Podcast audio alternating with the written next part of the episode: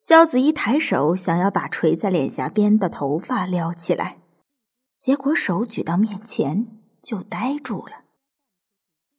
这双手并不是他的手，拇指上他小时候留下的疤痕竟然消失的一干二净。这双手细腻修长，没有任何一处伤疤。公主，你醒啦！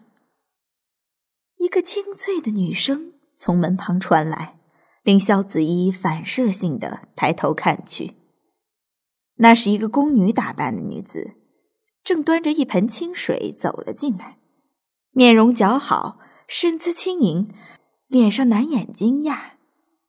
萧子怡心想，她比他更惊讶，但是她知道心中的恐慌半点儿也不能外露，所以只能直视着对方，面无表情。主，萧子怡心里消化着这个名词。她怎么一睁开双眼，身体换了一个，地点换了一个，身份也换了一个？难道她死后灵魂穿越了？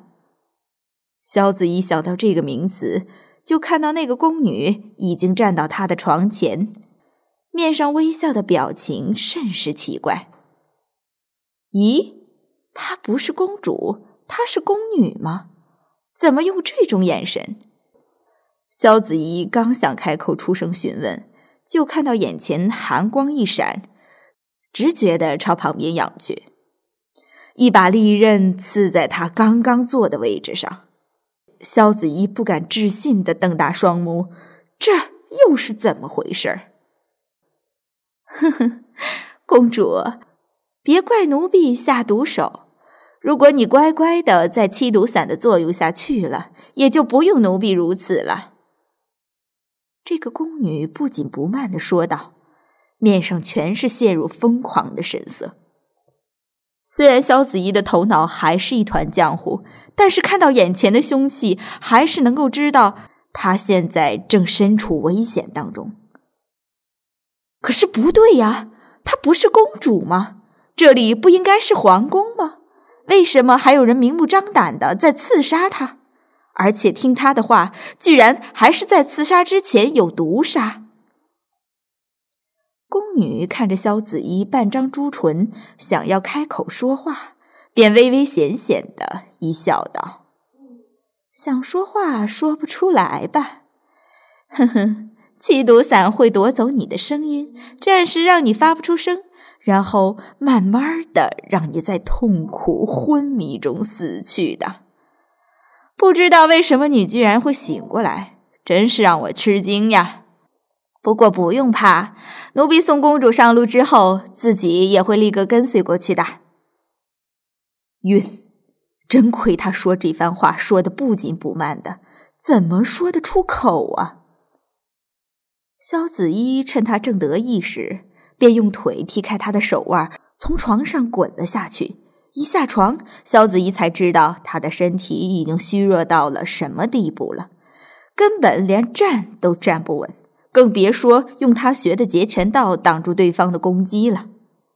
所以他只有往门外跑，在阻挡间又被刀锋划伤右手的手腕，血液顺着他的胳膊就往下流淌。萧子怡咬着牙不做理会。他怎么这么倒霉？本来大学毕业在即，他可以接手父母的财团，大显身手，未来光明一片。结果在一夜之间就变得如此狼狈，这到底是怎么回事儿？不过幸亏这个可恶的宫女并不会武功，举着匕首也是瞎捅乱刺。萧子怡若不是身体虚弱到极点，早就把他的匕首夺过来了。在挣扎中，萧子怡被逼到屋内的一角，那里有一架很大的铜镜。萧子怡一转头，便看到一张很模糊的脸，吓了他一跳。但是仔细看才知道，好像还是他自己的脸，只是铜镜比起水银镜来说，模糊了不止几倍。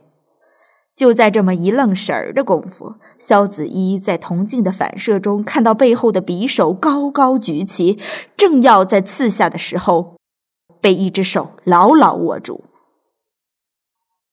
随后就是宫女的一声惊叫，屋内外像是被突然打开的音响，人声鼎沸，乱成一团。子衣，你还好吗？一只温暖的手捧住他流血的右手腕，焦急的声音从他的耳后响起：“不好，一点儿也不好。”萧子衣知道自己应该暂时安全了。